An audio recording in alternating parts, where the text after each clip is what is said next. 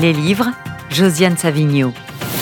Et Josiane, vous nous parlez cette semaine du roman d'Isabelle Monin paru chez Gallimard, Odette Froyard en trois façons. Bonjour Josiane. Bonjour Margot. Bien oui, c'est le sixième livre d'Isabelle Monin. Alors, si on a lu Les gens dans l'enveloppe, il est au livre de poche, donc je vous le recommande. On sait qu'Isabelle Monin aime inventer des destins. Je vous en dis un mot avant de passer à, Odette Froyard. Euh, en 2016, Isabelle Monin avait acheté par Internet un lot de 250 photographies d'une famille dont elle ne savait rien. Elles sont arrivées dans une grosse enveloppe. Dans l'enveloppe, expliquait Isabelle Monin, il y a des gens à la banalité familière, bouleversante. Je décide de les inventer, puis de partir à leur recherche. Bien, je vous raconte ça parce qu'elle a fait la même chose avec cette Odette Froyard. Cette femme, Odette Froyard, c'est sa grand-mère. Mais ce livre n'est pas un récit de souvenirs de famille, parce que cette grand-mère, elle avait accompagné l'enfance de, de, la narratrice, mais au fond, elle ne la connaissait pas, parce que Odette Froyard ne parlait jamais d'elle. Elle était une femme invisible.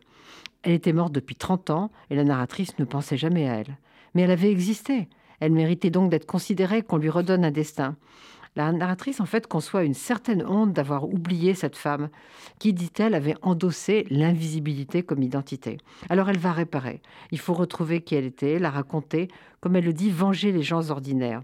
C'est une enquête et la reconstruction d'un destin menée de manière très délicate et très subtile. C'est ça qui m'a beaucoup plu. C'est très bien écrit.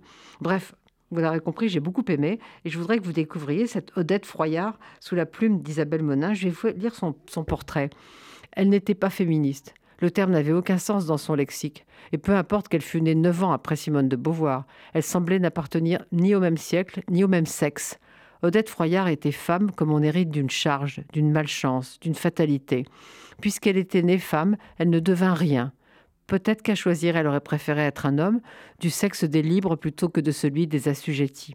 Odette Froyard ne se rebellait pas. Née en 1917, elle avait eu 20 ans sous le Front populaire, 30 ans à la Libération quand les femmes furent enfin autorisées à voter, 50 en 1968 lorsqu'une révolte juvénile arracha d'autres libertés. Elle paraissait pourtant avoir arpenté un chemin parallèle à l'histoire. Sans jamais bénéficier des avancées gagnées par d'autres, elle vivait encore selon un ancien régime de contraintes.